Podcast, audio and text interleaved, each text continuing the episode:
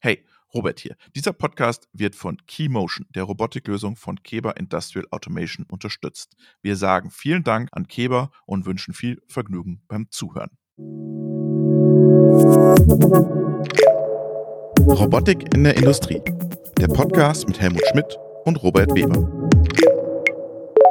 Ja, hallo liebe Zuhörerinnen und Zuhörer, willkommen zu einer neuen Folge unseres Podcastes Robotik in der Industrie. Mein Name ist Robert Weber und im verschneiten München sitzt Helmut Schmidt. Grüß euch. Helmut, das wäre das Wochenende für ihn noch gewesen, wenn du einen gehabt hättest wenn ich einen gehabt hätten, Schneeräumer ran und äh, dann hätten sich viele gefreut, als eine tatkräftige Unterstützung zu haben, korrekt. Ja, wir wollen heute in dieser Folge ein bisschen zurückblicken auf das Jahr 2023. Doch bevor wir das tun, lass uns ganz kurz nach Tokio blicken zur Messe, nämlich, boah, 120.000 Besucher. Wahnsinn. Also da sieht man Asien, aber natürlich auch Japan insbesondere die Anzahl der Roboterhersteller, die größte kommt aus Japan. Die Community ist eine der größten, die Roboterdichte ebenfalls. Aber dass es tatsächlich so viele waren und dass auch Neuerungen vorgestellt wurden und viele haben ja auf die IDEX geschaut. Her hervorragend, wirklich gewaltig. Also jetzt technologisch mal unabhängig davon, die größte News war für mich, dass die japanischen Robotikhersteller eine Joint Database announced haben. Also, dass sie im Prinzip Integrationskosten reduzieren wollen, dass sie damit natürlich auch dann das ganze Thema AI ganz anders spielen können bei den Kunden. Das hat mich dann schon überrascht. Ja, absolut. Aber da sieht man, dass die Japaner, die Asiaten, äh, auch die Koreaner, die jetzt sind ja ein Riesenschritt äh, auch hinsichtlich der mobilen äh, Thematik mit Gesetzesänderungen gehen die ja einen Schritt vorwärts. Und da wird Japan mit Sicherheit den nächsten großen Schritt hin und die Überalterung der Gesellschaft ähm, ist da mit Sicherheit einer der Haupttreiber. Ja, aber eine Joint Database zwischen Wettbewerbern, das finde ich schon, ist echt cool. Ja? Also Respekt. Und Nvidia wird auch viel zu tun bekommen, weil auch die Robotik entdeckt Nvidia und die schönen grauen Kisten von Nvidia, weil alle bauen sich jetzt noch eine Nvidia an die Seite dran, neben der Steuerung. Also da kommt einiges auf uns zu. Und was habe ich gehört? Die Hälfte, fast die na, 121 internationale Aussteller waren wohl da und fast die Hälfte kam aus China. Ja, also das siehst du auch interessant, mehr, fast die Hälfte der internationalen Aussteller ist aus China nach Japan gekommen. Sehr spannend, sehr interessant. Was auch interessant ist, hat er schon ein bisschen angefangen äh, auf der Automatiker mit dem Techman 20, mit dem Neura 30. Der UA hat ja auch mittlerweile einen 30 Kilo Roboter vorgestellt. Das heißt, die Cobots, ich weiß gar nicht, wo das Ende, wo, wo das Ende ist. Ich bin immer ein bisschen skeptisch, was kollaborative Roboter 15 Kilo und mehr angeht. Aber es scheint ein gerade Palettieren, Depalettieren wohl ein Geschäftsfeld zu geben. Äh, und das ist ja auch vorgestellt worden. Vor allem die Schnelligkeit. Das hat mich überzeugt mit der modularen Bauweise, wie schnell UA im Moment äh, in der Lage zu sein scheint, neue Modelle nachzuschieben.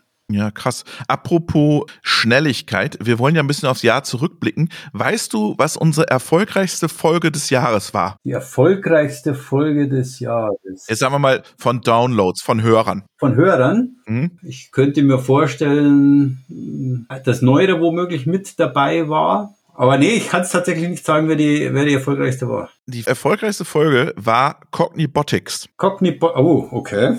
Cognibotics. Du erinnerst dich an die Automatika, Absolut. wo wir uns den angeschaut haben, den Cognibotics-Roboter. Mit dem superschnellen, mit dem superschnellen Picker. Ja, das war die Erfolg. Wahrscheinlich haben die Kollegen von Keber da so viel geteilt, dass alle sich die angehören mussten. Ja, ist aber eine hervorragende technische Lösung, gerade wer im Highspeed-Picken unterwegs ist. Also cool. Ah, ne, wusste ich nicht. Schön. Platz zwei Intrinsic. Ah, okay. Da hatten wir das erste Interview in Europa, ja. ich glaube sogar weltweit, oder? Das erste Interview weltweit, ja. zum Thema Intrinsic. Und Platz drei ist das Thema Ross. Ist Ross. Mhm. Ja, Ross. Ich war auf der RossCon jetzt in Karlsruhe beim Dennis Stogel. Und äh, ich muss sagen, das war super spannend. Erstmal das Publikum, Helmut, nur Männer. Nur Männer. Die Ross-Community ist eine reine Männerdomäne. Oh, wie ängstigend, okay. Ist, ist erstaunlich, weil wenn man sich in die Entwicklungsabteilungen Hardware und Software einteilt, also, jetzt, also der Frauenanteil wird größer, Auch KI hat man relativ viele Frauen, also dass dann in der Ross-Community nur Männer waren, ist, ist, ist erstaunlich. Äh, aber da wird sich eine ganze Menge, äh, ich glaube, da wird sich eine, oder muss sich eine Menge tun. Ja, also erstmal Respekt, Dennis, für diese super Organisation der Konferenz. War sehr, sehr spannend. Ähm, und sehr interessant war dann auch, ähm, ein Aussteller war Bosch Rexroth mit ihrer Control X. Und die machen sich ja wirklich, auch der Dennis ist ja jetzt auch da in diesem Control X World Thema mit drin und so. Den haben die bei uns übrigens entdeckt, nur mal so für dich zur Info. Da habe ich immer gesagt, der Dennis Stogel, das ist ein Topmann für Ross und da, ihr seid doch immer so offen und ihr tut immer so offen und jetzt ist er da in dieser Control X World dabei und das Spannende daran ist, das ist ein Steuerungsanbieter, der sich da wirklich auf diese ROS-Community einlässt, da vor Ort präsentiert und richtig interessante, gute Use Cases da ermöglicht auf seiner Steuerung. Also die haben das ganz richtig entdeckt, dieses ROS-Thema. Sehr spannend. Sehr spannend, aber das ist ja auch das, wo du es ja vorher Nvidia genannt, die sind ja auch dabei, ROS-basiert ihre KI-Pakete ähm, aufzubetten, die immer näher, wie du richtigerweise angehört, an die, an die Robotik ranwandern. Intrinsic äh, wird ein Teil dazu pushen und beitragen. Bis dato ist ja ROS nur bei Hochschulen und den ein oder anderen Spin-offs stattgefunden, aber die Industrialisierung für Ross und damit die Community scheint voranzuschreiben. Naja, wenn jetzt die Infrastrukturanbieter wie die Herren mit den grauen Boxen, ja. wie von, von Rexroth oder auch die Nvidias, da haben sie im Oktober irgendwas announced, glaube ich, Nvidia schon ja. für die Robotik, da geht dann was. Also da passiert dann was und dann kann das einen ganz schnellen Schwung geben, das Ganze, ja. Absolut. Genau, Platz zwei, Intrinsic. Ich glaube, das ist klar. Intrinsic hat man jetzt nicht mehr so viel gehört seit Automatica, oder? Also nach der Messe ist es ein bisschen, bisschen ruhig. ruhig. Es war vorher ruhig, dann kam der Big Bang und äh, danach ist es wieder ruhig geworden. Äh, auf der anderen Seite ist es ja ein Unternehmen, das immer ein bisschen unterm, unterm Schirm arbeitet und dann mit den Neuerungen, Partner, Netzwerk rauskommt. Also ich glaube, nur weil es ruhig geworden ist, muss es nichts bedeuten. Mein Eindruck ist, das hat auch ein bisschen was mit Unternehmens- und Kommunikationsstil des Unternehmens zu tun. Unternehmenskultur und so auch, ja. Die äh, erzählen ja, die sind ja alle im Silicon Valley und sind alle tolle, hippe Unternehmen, aber viel erzählen wollen sie dann trotzdem nicht, ne? Nee, das, das ist ja immer so ein bisschen problematisch. Da gibt's andere, die aber mehr, mehr voran kommunizieren, ja. Kommunikation stärker sind. Was ist dir 2023 im Kopf geblieben von unserer, von unserem Robotikjahr? Was mir in 23 im Robotikjahr im Kopf geblieben ist und was ich glaube in 24 weiter voranschreitet, äh, ist das Thema der Humanoide. Echt? Bist du da? Echt? Ja, aber hinsichtlich, es gab noch nie so viele Hersteller, die announced haben, dass sie an Humanoiden arbeiten. Heute schon wieder einer, ne? Kepler oder so. Genau, also es kommt einer nach dem anderen, ob es Tesla ist, ob es Figure ist, ob es Neurer ist, wie sie alle heißen. Aber keines, äh, oder noch ist keiner wirklich industrietauglich. Es gehen auch die Meinungen auseinander. Äh, was zwei Arme und zwei Beine wirklich als Mehrwert bieten gegenüber einer mobilen Plattform oder einem reinen Roboter. Also das ist mir in Erinnerung geblieben, dass da sehr viel passiert ist oder äh, angekündigt wurde. Wo siehst du den Use Case? Ich sehe den Use Case in der Logistik, also im Material Handling, wo du tatsächlich Teile pickst und von A nach B bringst. Du hast ja entweder die Möglichkeit Ware zum Mann oder Mann zur Ware, aber du hast auch noch ganz viele, wo du heute ein AGV und EMA ein, äh, einsetzt äh, oder wo Mitarbeiter am Laufen sind. Und dort, wo die Mitarbeiter am Laufen sind, ist ein theoretischer Anwendungsfall, wenn er halt zwischen diesen 10, 15 Kilo äh, Handlingsbereich ist. Ich glaube, mehr können die Produkte auch noch nicht. Dann ist nur die Frage, wie kann er wirklich erkennen, wie sicher ist er und wie schnell ist er und, und läuft er und fällt nicht um. Das muss ich tatsächlich weisen, ob das kommt. Aber ich glaube, ich glaube daran. Und wo er in anderer Form kommen wird, glaube ich, ist ja im Service- und Dienstleistungsbereich.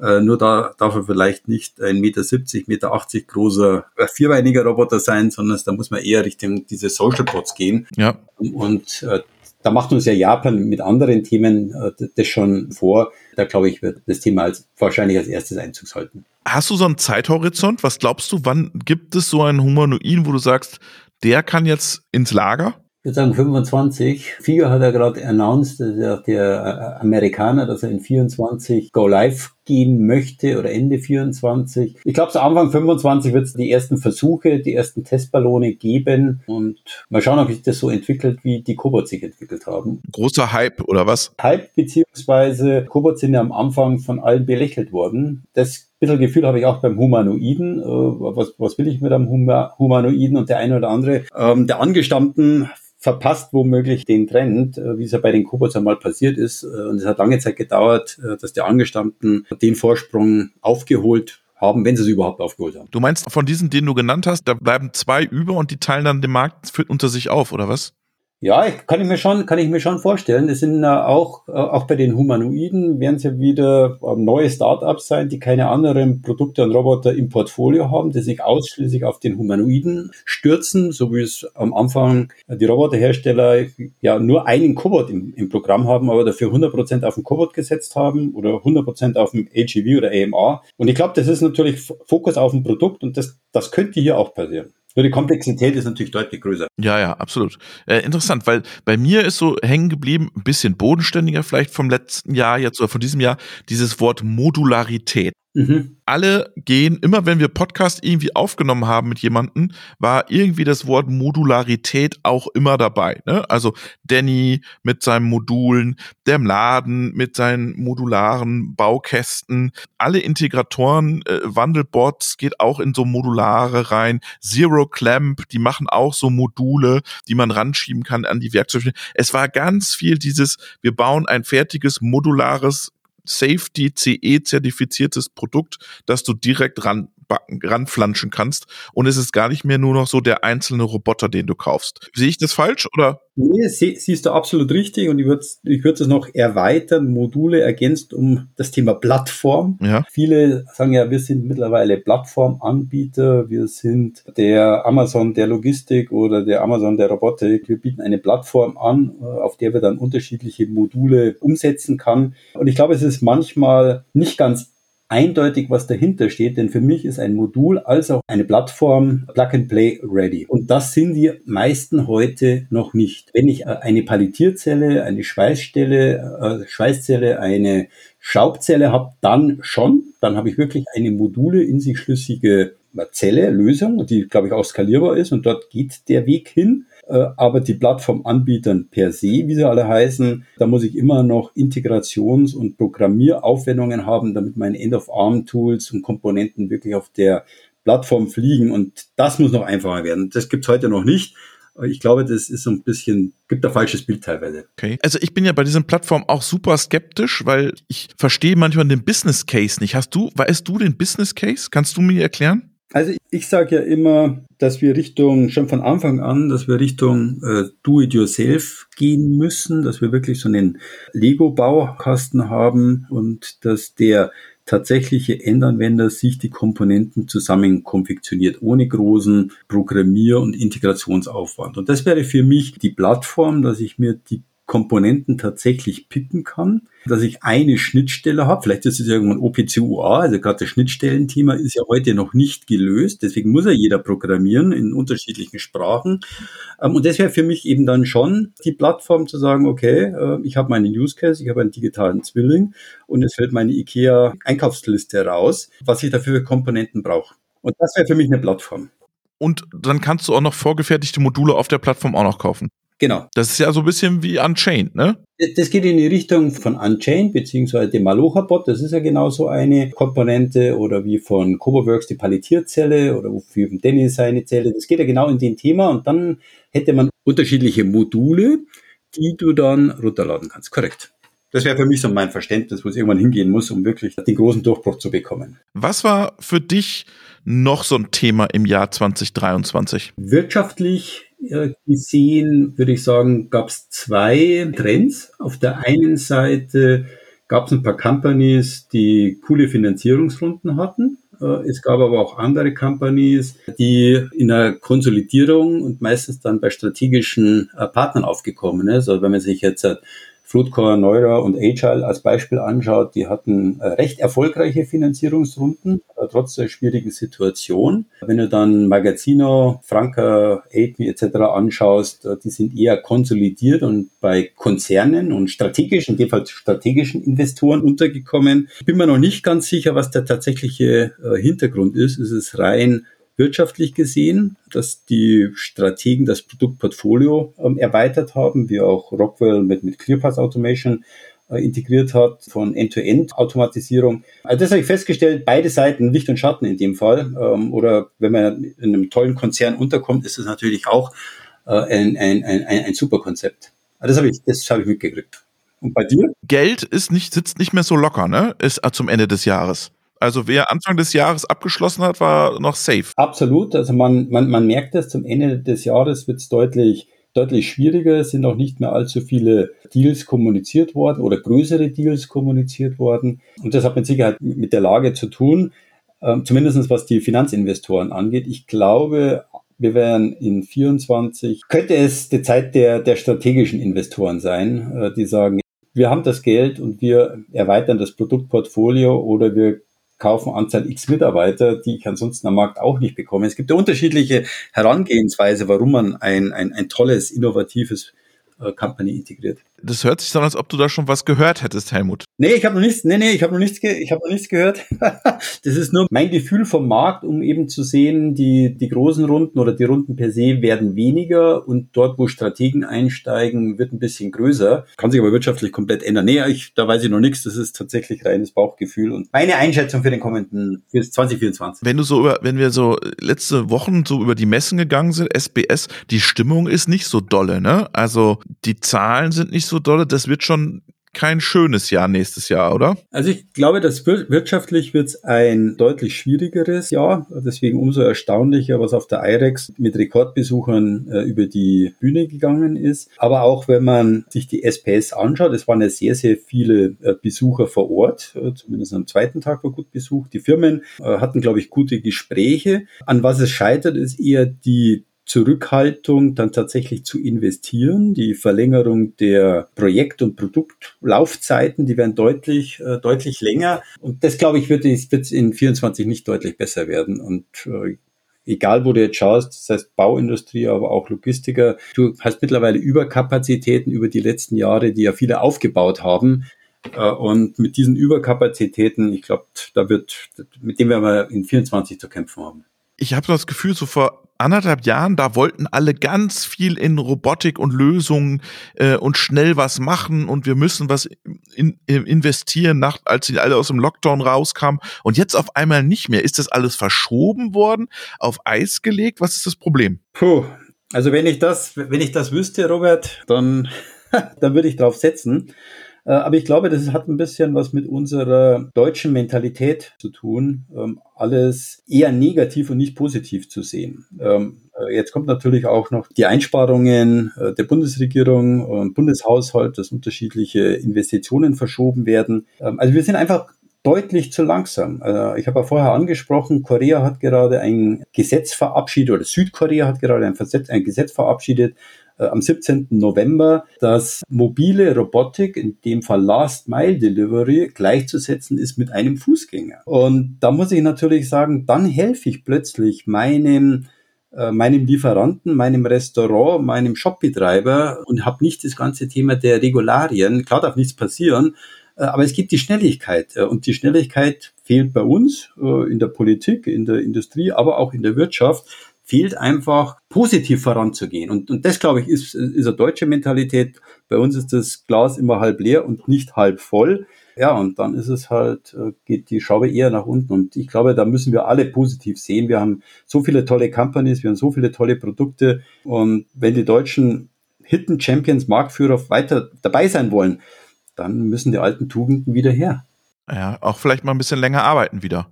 Absolut, auch das ist ein Thema, klar. Wir hatten ja eine Folge 50 Jahre Robotik am Fraunhofer IPA mit dem Werner Kraus. Da haben wir auch so ein bisschen in die Zukunft geblickt. Und der hat ja gesagt, na ja, also wir sind schon noch ganz gut dabei, aber es, der Wettbewerb wird immer härter und wir müssen jetzt mal ein bisschen Gas geben wieder in Deutschland in der Robotik, weil sonst überholen die uns links und rechts und das so schnell schauen wir gar nicht äh, hinterher. Absolut. Also ich glaube auch tatsächlich, wir müssen aufpassen, aufwachen, vorangehen. Wir haben, wir haben super tolle Companies, tolle, tolle Firmen. Also Angst und Bange wird mir nicht, ähm, aber es ist tatsächlich das allererste Mal, wo das Thema demografischer Wandel, Fachkräftemangel etc. pp., was ja eigentlich per se auf die Robotik und Automatisierung zugeschnitten ist, kein Selbstläufer mehr ist. Und das macht mich verhalten positiv Denn äh, wenn eine der Hauptlösungen nicht mehr als Treiber funktioniert, sondern es hinterfragt wird, dann ist es, dann ist es kritisch. Auf der anderen Seite, wenn die zukünftigen Lohnerhöhungen 10% plus nur noch über die Bühne gehen oder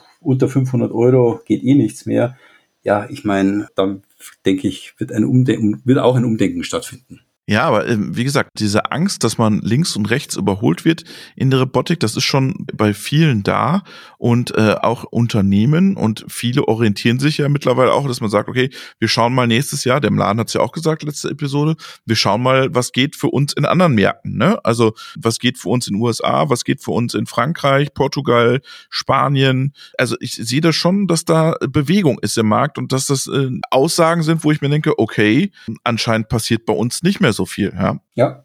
also für die, für die Internationalisierung äh, Super. Genau, ist es super und das spricht natürlich für die Technologie Made in Germany, Hightech-Themen und ja, das ist dann die einzigste, das ist unter, unter anderem eine der Möglichkeiten, in den, ins Ausland zu gehen, nach USA oder in andere Märkte, auch außerhalb Deutschlands. In Europa gibt es Märkte, Spanien, Frankreich, Portugal, auch in Frankreich gibt es ja hervorragende Robotik-Startups mittlerweile. Äh, in Spanien hervorragende AGV und AMR-Startups, da tut sich eine ganze Menge. Also ich glaube, der, der, der Markt ist noch groß genug, aber ja, wir sollten die, die Trägheit ab, ablegen, aber trotzdem positiv sein. Also das würde ich damit sagen. Wir dürfen nicht mal das negativ sehen. Was nimmst du für zwei, hast du dir 2024 äh, vorgenommen? Mit Inok vielleicht aber auch und vielleicht auch für die Robotikbranche als DAV? Als DAV haben wir uns vorgenommen, zum einen, wir haben ein paar tolle Kooperationen, die wir vorantreiben wollen, äh, sowohl mit der Deutschen Messe, also in Hannover, wollen wir was machen ähm, mit unterschiedlichen, das spricht auf das, Thema Export ein. Wir sind mit unterschiedlichen Auslandshandelkammer im Kontakt, äh, sowohl in der Schweiz als auch in USA, um sogenannte Geschäftsanbahnungsreisen über den DRV weiter zu pushen. Äh, ich meine, die Schweiz vor der Haustür bietet sich an als, Hochla als Hochlohnland äh, und insbesondere die USA. Das wird, glaube ich, äh, noch einer der Märkte sein, die äh, weiter investieren und weiter wachsen werden über die Robotik und, und über die Automatisierung. Also das wollen wir dort, das wollen wir dort pushen. Wir haben ein paar tolle Mitglieder über äh, TÜV da so, also große Mitglieder gewonnen, wo man auch Mehrwertpakete unserer Mitgliedern anbieten, äh, anbieten wollen. Also da hatten wir ein sehr gutes, äh, sehr gutes Jahr. Und für mich persönlich äh, bin ich natürlich dabei, auch mit weiteren Startups in ihrer Skalierung, Netzwerk, Partneraufbau zu unterstützen und, und, und weiterzuhelfen. Sehr schön, Helmut. Und für dich, lieber Robert, was steht denn bei dir an und was ist denn dein Ausblick für 2024? Oh, ich mache, ich mache hier nur weiter Podcast, ne? Nee, wir können das ja verraten, der Helmut und ich, wir wollen nächstes Jahr auch ein Event machen. Ja. Können wir schon mal ankündigen. Wir werden in den Oktober vielleicht gehen, aber da sind wir uns noch nicht ganz sicher. Wer auf jeden Fall Gast unseres Events sein wird, ist unser Gast aus der letzten Folge, nämlich der Abhinav Wallada von der University of Freiburg der zum ImageNet der Robotik gesprochen hat. Den habe ich nämlich sofort geschrieben und gesagt, hey, wenn wir ein Event machen, dann musst du dabei sein. AI und Robotics äh, ist ein großes Thema, aber wir könnten uns auch vorstellen, über User Experience und Bedienung zu sprechen, weil da tut sich auch einiges. Und vielleicht holen wir uns einen Experten aus diesem Feld nochmal dazu, weil ich glaube, das könnte auch für unsere Robotiker interessant sein, wie Bedienungskonzepte von morgen aussehen. Von daher seid gespannt, was da so kommt. Hört sich doch schon mal super spannend an. Und wie du gesagt hast, ich glaube, AI wird immer näher an die Robotik ranwandern oder umgekehrt die Robotik näher an AI. Ich glaube, die Kombination wird interessant werden. Äh, und ich glaube auch der Ausblick 2024 ist jetzt kein schlechter. Man muss halt das, das Positive und das volle Glas sehen und nicht das halbe. Ich freue mich auf jeden Fall drauf. So machen wir das, Helmut. Ich wünsche dir einen guten Rutsch, schöne Feiertage und wir hören uns dann wieder Mitte Januar wieder und da wird uns dann der Michael Kloß von Yaskawa noch mehr aus Tokio berichten. Perfekt, hört sich super an. Dir auch eine schöne Zeit, war ein tolles, spannendes Jahr. Absolut. Mit tollen Gästen, tollen Beiträgen und natürlich mit einem hervorragenden Co-Moderator. Robert, danke dafür und auf ein erfolgreiches 2024. Sehr schön, Helmut. Mach's gut. Schöne Grüße nach München. Super, danke dir. Schöne Grüße. Ciao, ciao. Robotik in der Industrie. Der Podcast mit Helmut Schmidt und Robert Weber.